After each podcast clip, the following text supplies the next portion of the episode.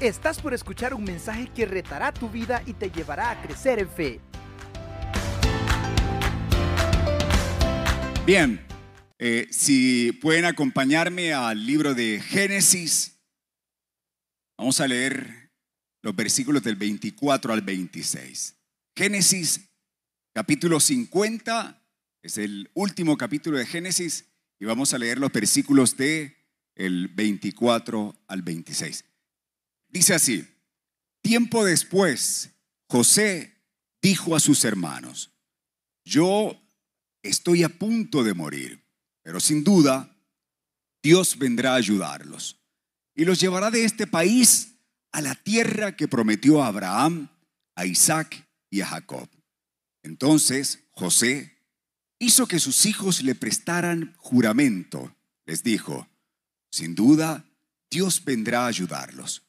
Cuando esto ocurra, ustedes deberán llevarse de aquí mis huesos. José murió en Egipto a los 110 años.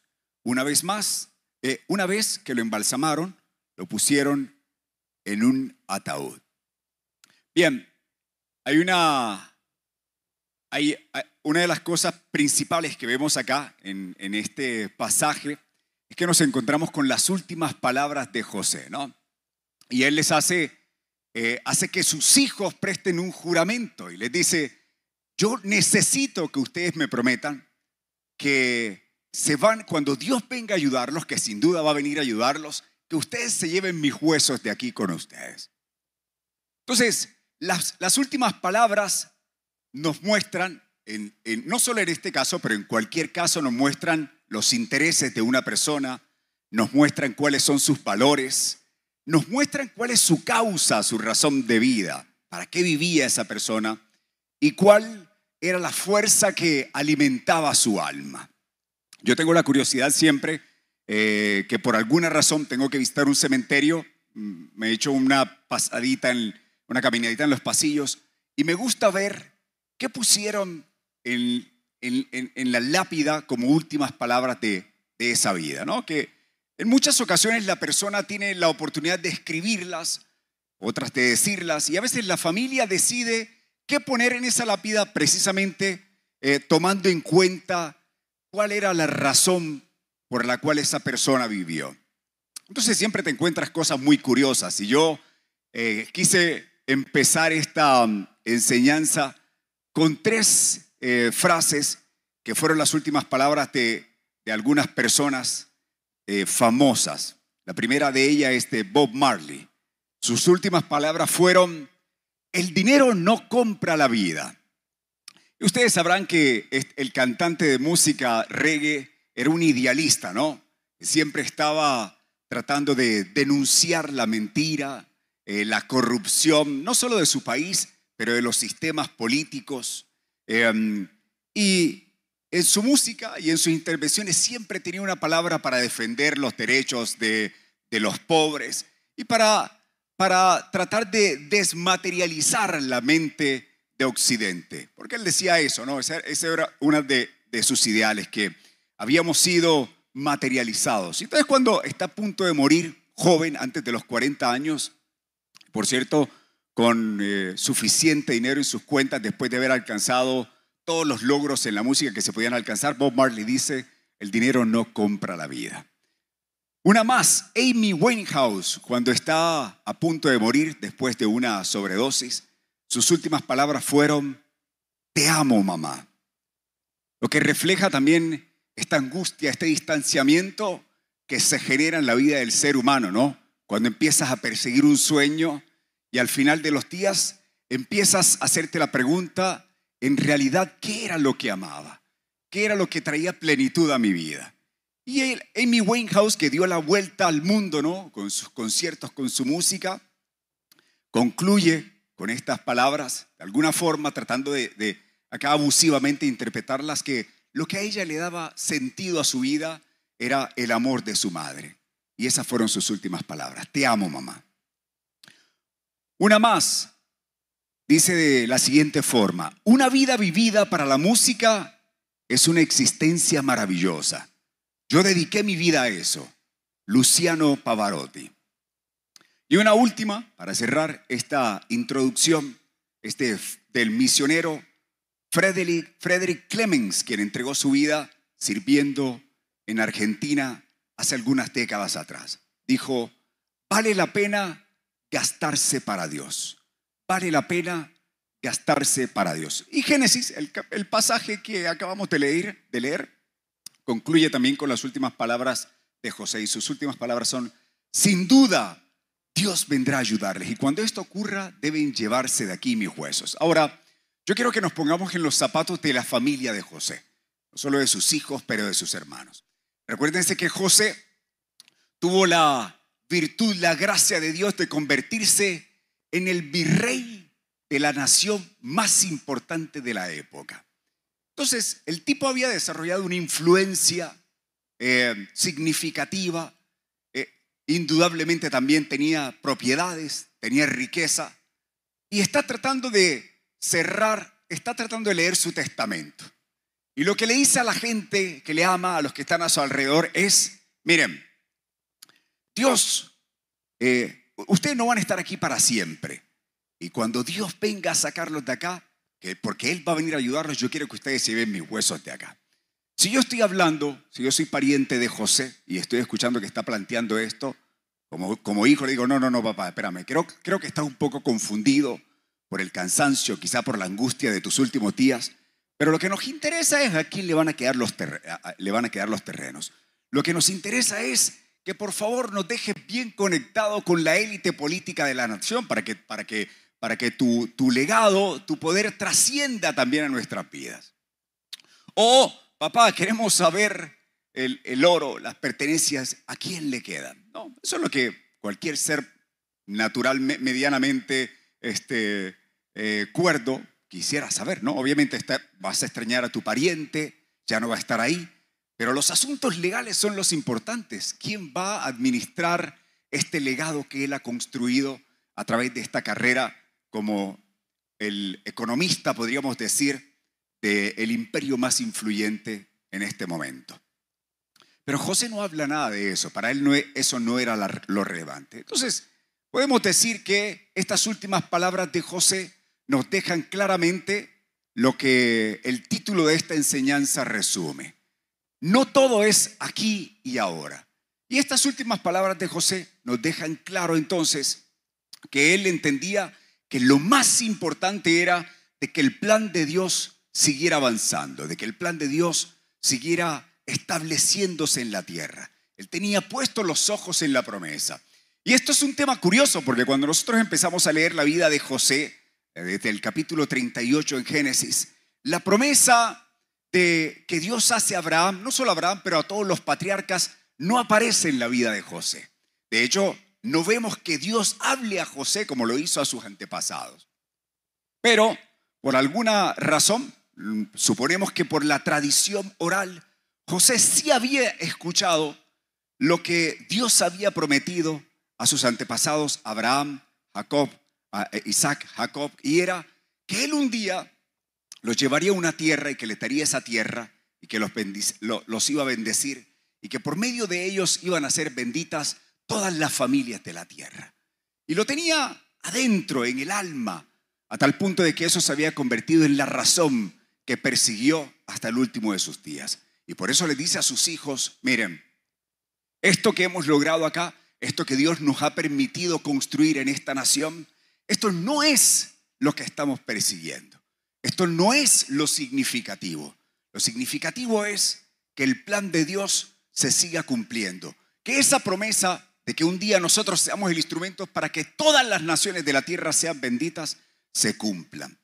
Y eso es admirable. Que yo no sé ustedes, pero si yo estoy, eh, si yo soy, no sé, el alcalde de Berlín o soy el primer ministro eh, de Alemania, eh, y he prosperado, tengo influencia, tengo poder y salí, no sé, salí de allá de cara sucia.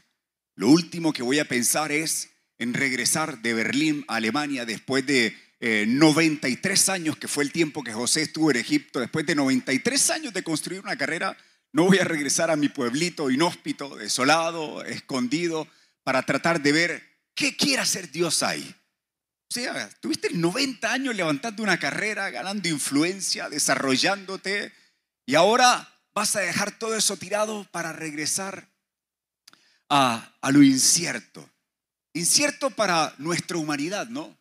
Pero para la fe de José era, era una convicción firme, determinante, que Dios no iba a dejar tirada su promesa. Porque Dios no deja inconclusas promesas, Dios no deja inconclusos proyectos. ¿Cuántos están de acuerdo conmigo? El señor, el señor C.S. Lewis, el escritor legendario, dijo, los cristianos que más hicieron por el mundo presente fueron precisamente aquellos que pensaron más en el mundo venidero. Fue a partir de que los cristianos comenzaron a pensar menos en el otro mundo que se hicieron más ineficaces en este mundo. Apunta al cielo y también le darás a la tierra. Apunta a la tierra y no le darás a ninguno de los dos.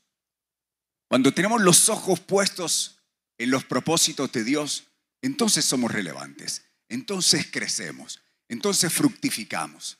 Pero cuando dejamos que la inercia, que la cotidianidad, que la ambición se nos metan en el corazón, se nos escurran en el alma, entonces quitamos los ojos del Señor, quitamos los ojos de, del propósito de Dios que es disipular las naciones y por ende entender que todo lo que tenemos, el tiempo, la vida, la salud, los dones, que todo eso es para contribuir, para poner nuestra pieza en ese gran rompecabezas. Cuando dejamos, dejamos que la cotidianidad nos desenfoque, entonces nos empezamos a ser menos ineficientes.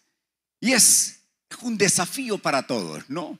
Es un reto para todos mantener el enfoque. Yo siempre digo, la verdadera prueba no es la escasez, porque los cristianos siempre estamos hablando de la prueba y pensamos que la prueba es cuando no tienes para comer, cuando se te está acabando el gas y la cuenta está cero, o cuando te cortaron el recibo de la luz, o te mandaron una nota en el colegio de que no pagaste la, mensualidad de tus hijos, o cuando llega la enfermedad, o pensamos que es cuando eh, el negocio se está yendo a pique, se nos caen los contratos, ya no hay tantas, eh, no, no, no, hay eh, nuevos clientes. Y pensamos que esa es la gran prueba, que esa es la gran crisis. Pero yo creo que la mayor prueba que vemos en la escritura es cuando todas las cosas te empiezan a ir bien, cuando empiezas a fructificar, cuando las puertas se empiezan a abrir, cuando la gente te empieza a reconocer, cuando ya no te preocupa qué, hay o cuánto tienes en el negocio, eh, en la cuenta, porque sabes que hay suficiente y un poquito más, ¿no? Ya no tienes un techo, pero si quieres puedes comprar otro más y tienes un par de inversiones más. Esa es la verdadera tentación. La verdadera tentación es que nuestra alma en realidad esté determinada a seguir empujando a los propósitos de Dios cuando ya todo está bien, cuando nuestra alma está satisfecha es seguir reconociendo que necesitamos la dirección de Dios, que necesito saber si puedo o no puedo hacer aquello, aunque tenga los recursos para hacerlo. Eso es difícil, eso es desafiante, porque cualquiera que tiene hambre, cualquiera que tiene cuentas que pagar, te aseguro que si es un creyente, se va a poner de rodillas y va a pedir la ayuda de Dios. ¿Están de acuerdo conmigo, no? Cuando todos estamos afligidos, yo no sé ustedes, pero si yo estoy afligido, entonces esa es la semana que más voy a la iglesia. Esa es la semana que no me pierdo un devocional.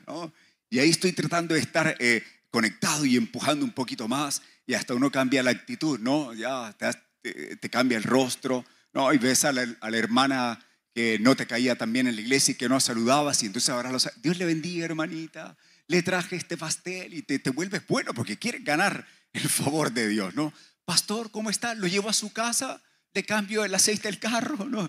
Queremos, eh, empezamos a cambiar nuestra actitud y nos hacemos más, más, eh, em, eh, más amables con, con nuestros hijos, nos hacemos más amables con la esposa, con el esposo, porque sentimos que Dios nos está apretando. Y entonces tenemos que aflojar un poquito ahí en, el, en las carencias del carácter porque queremos que el Señor nos responda. Pero cuando todo empieza a florecer, cuando, cuando el camino se te abre y empiezas a crecer, esa es la verdadera tentación. Todavía estás comprometido, todavía tu tiempo pertenece al Señor, todavía tu prioridad en, cada, área de tus recursos sigue siendo ver los propósitos de Dios en tu familia. Estaba, estaba, eh, iba manejando hacia la casa y uno de mis hijos, em, el, menor que se llama Ian, me empezó a preguntar eh, por qué me había venido El Salvador. Y yo le expliqué, bueno, mi amor, lo que pasa es que yo creo que fue el Señor que me dirigió para que sirviera acá en, esta nación. Y entonces me dijo, papá, ¿y si Dios te dijera ahora que te movieras de país, lo harías? Y le dije, no sé, mi amor, si el Señor nos dice, sí, hay que hacerlo. No, papá, es que si Dios, y mencionó una ciudad, ¿no? Siete años tiene. Papá, si Dios te dijera que no fuéramos a tal ciudad, ¿te irías a tal ciudad? Y yo, bueno, mi amor, si el Señor nos dice, lo haría. Claro, esa fue mi respuesta hacia Él.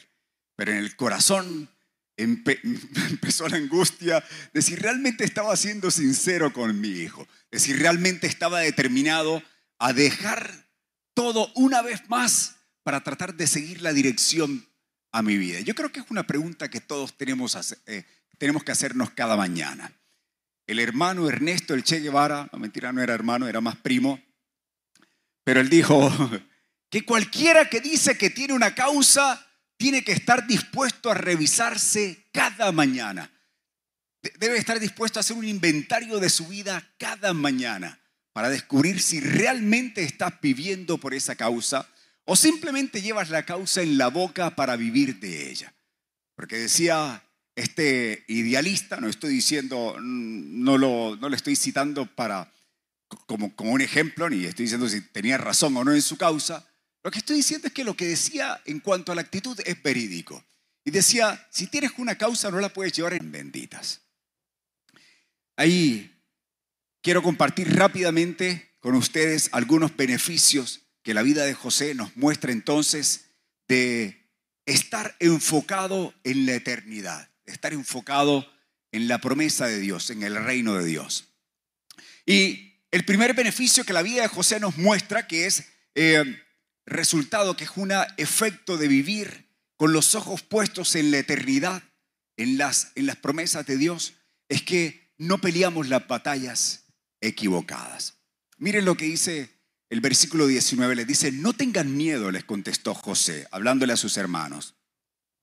¿Puedo acaso tomar el lugar de Dios? Es verdad que ustedes pensaron hacerme mal, pero Dios transformó ese mal en bien para lograr lo que hoy estamos bien. Salvar la vida de mucha gente.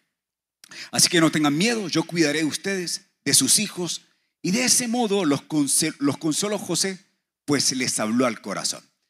Ustedes recordarán conmigo que estos que eran sus hermanos habían tratado de quitarle la vida, lo, tiraron a una cisterna vacía, luego lo sacan, lo venden eh, eh, a unos viajeros que se lo llevan como esclavo y lo revenden en Egipto.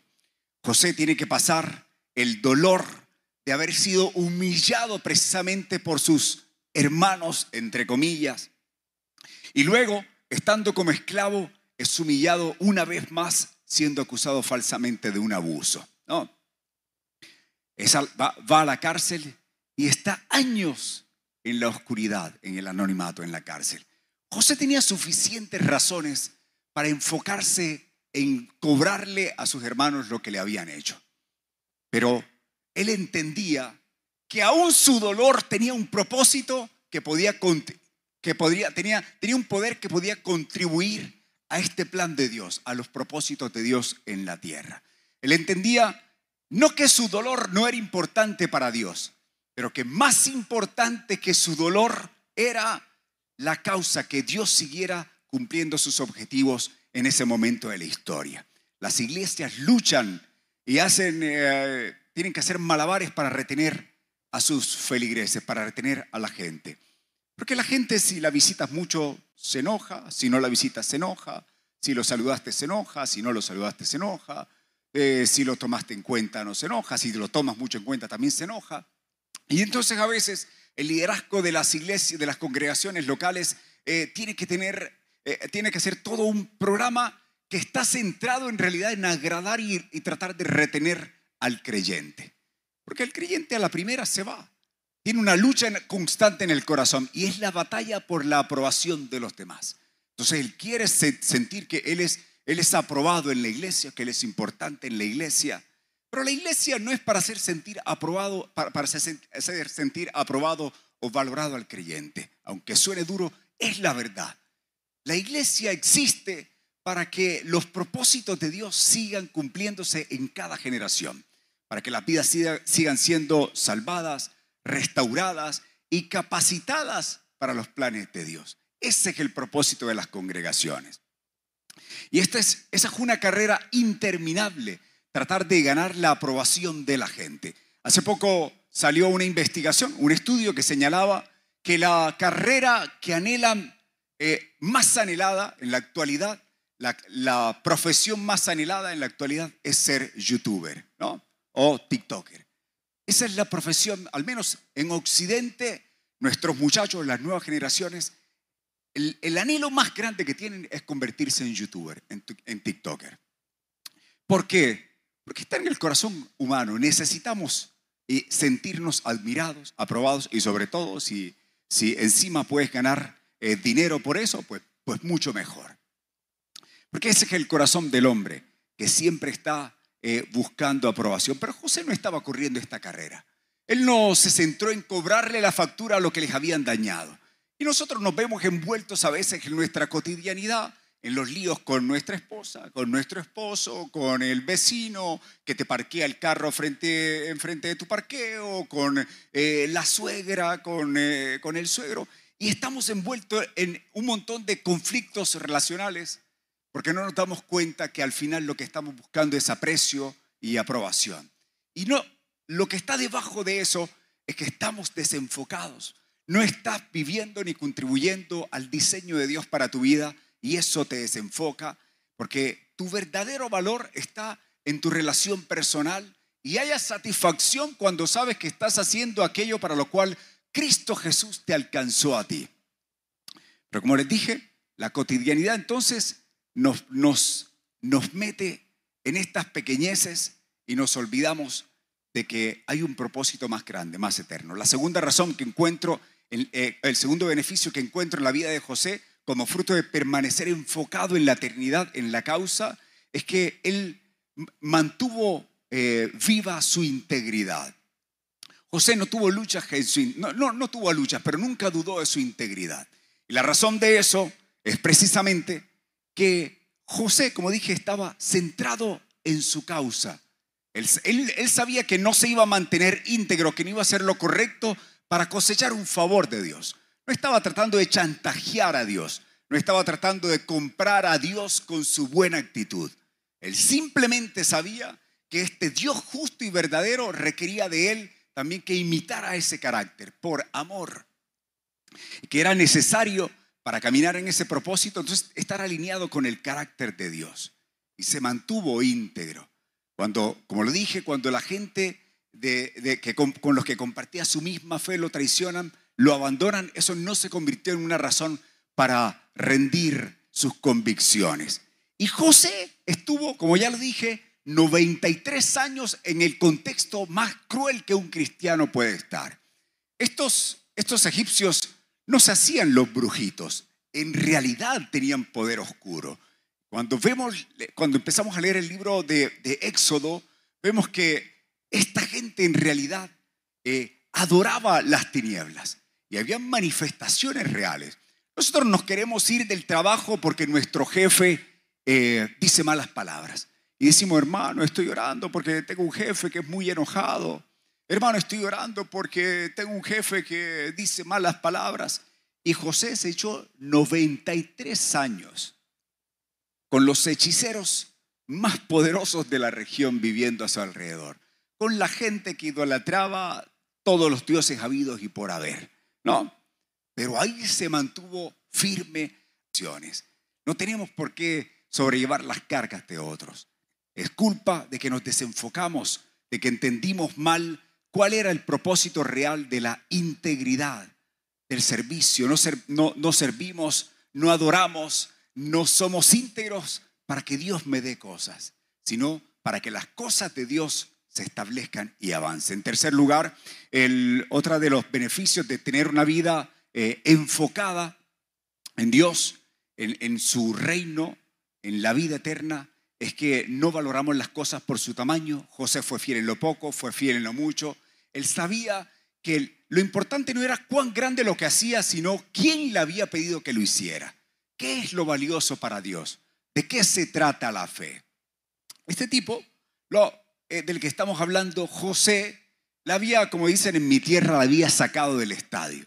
Ya dijimos que se convirtió en el segundo político más importante de la nación más, más importante, era el top del top. Aparte de eso, era diligente, perseverante, estratégico, visionario, resiliente.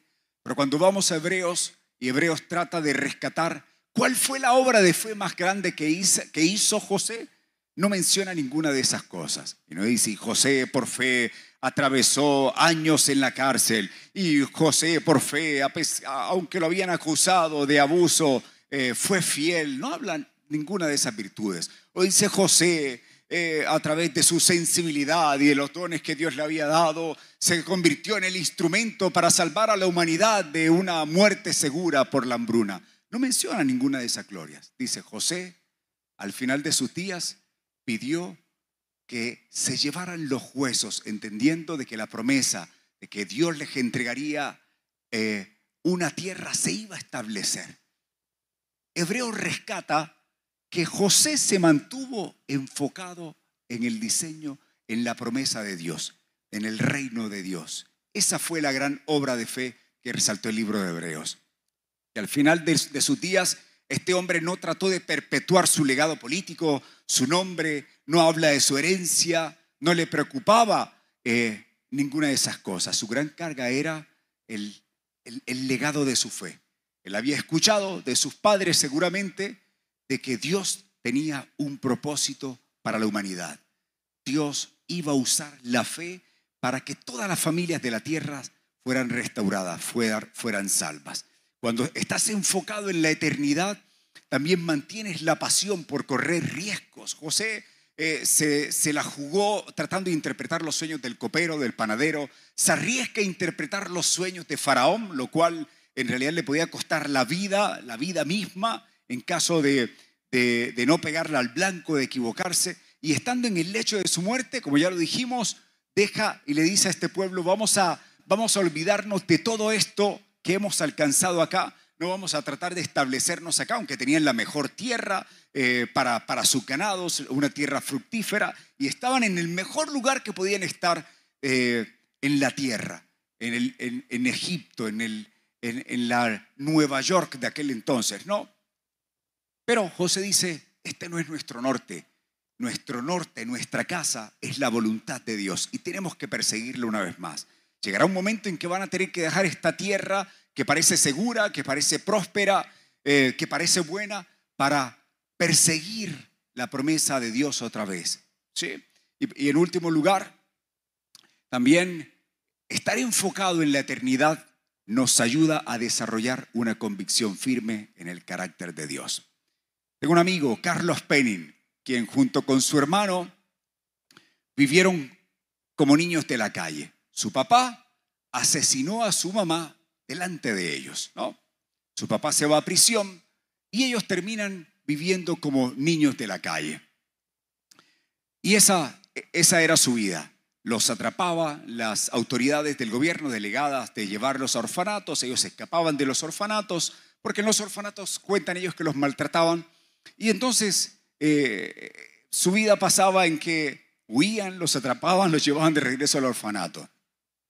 La familia Penning en, Texas estaban en su finca en medio de las montañas, en, medio del, campo.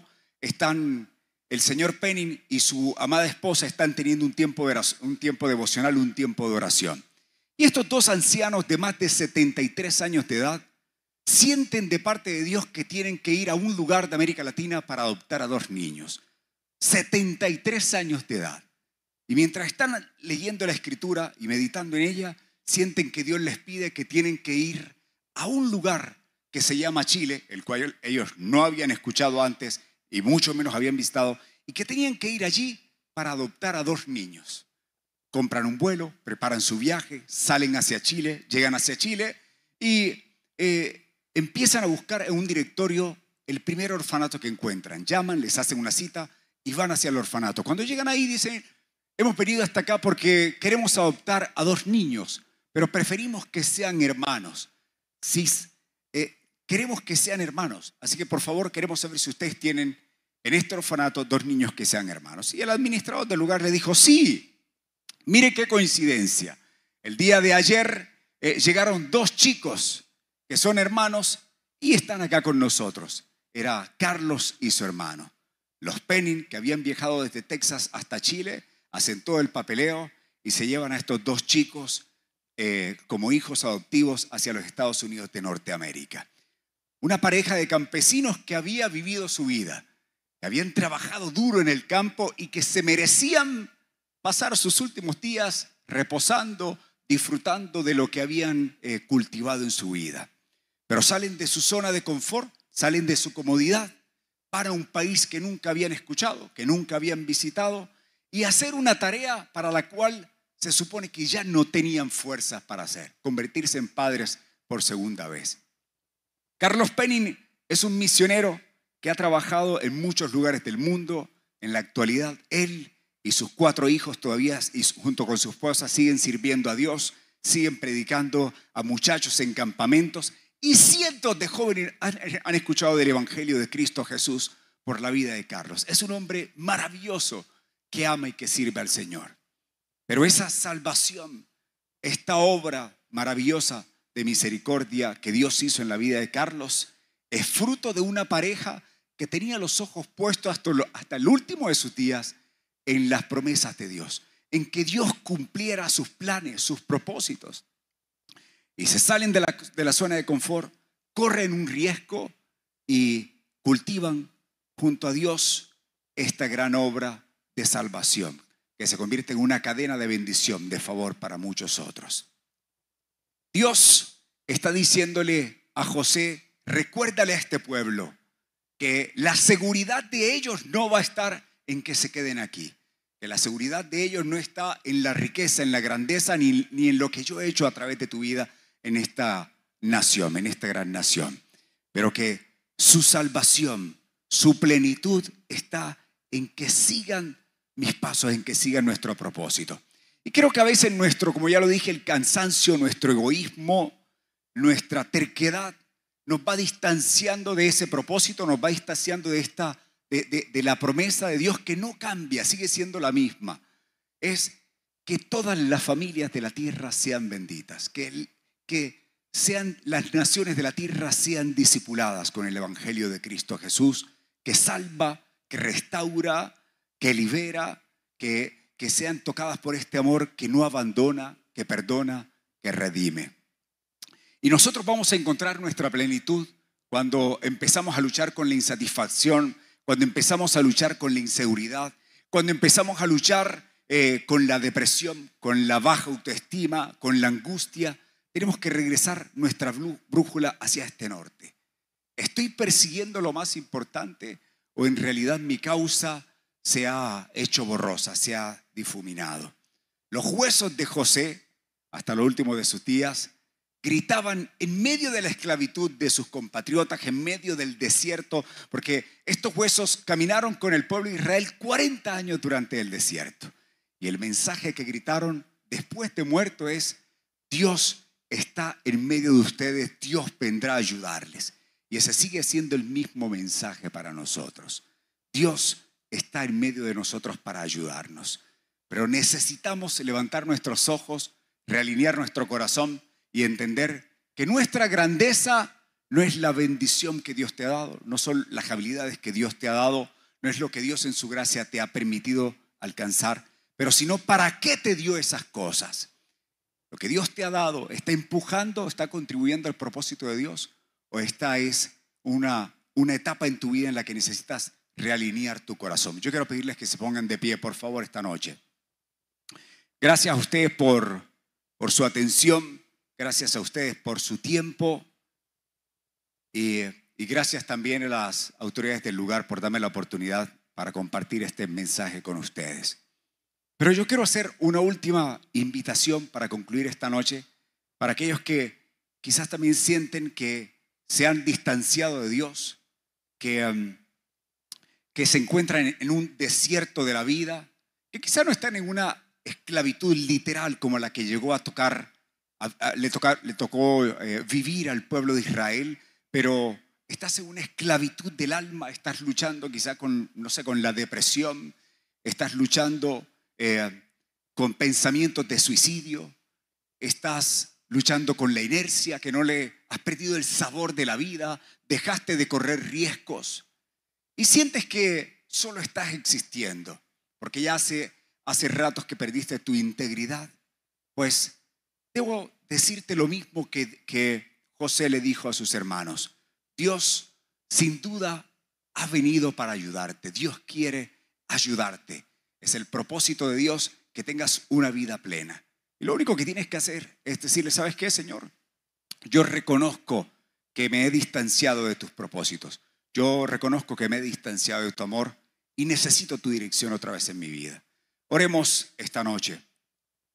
Yo creo que si ese es tu caso, que tú le digas conmigo, Señor, esta noche quiero reconocer que he tomado malas decisiones, que, que, mi, que mi culpa, que mis pecados me han distanciado de ti que me he sentido perdido, confundido, pero reconozco que tú eres la razón real de la existencia, que tú eres la razón verdadera para vivir y que la plenitud la voy a encontrar solo en mi relación contigo. Por eso te pido perdón por mis pecados y te acepto como mi Señor y Salvador. Padre, yo quiero orar también junto con tu pueblo esta noche. Ayúdanos. Ayúdanos a retomar nuestro compromiso con la integridad, a mantener viva la pasión por correr riesgos.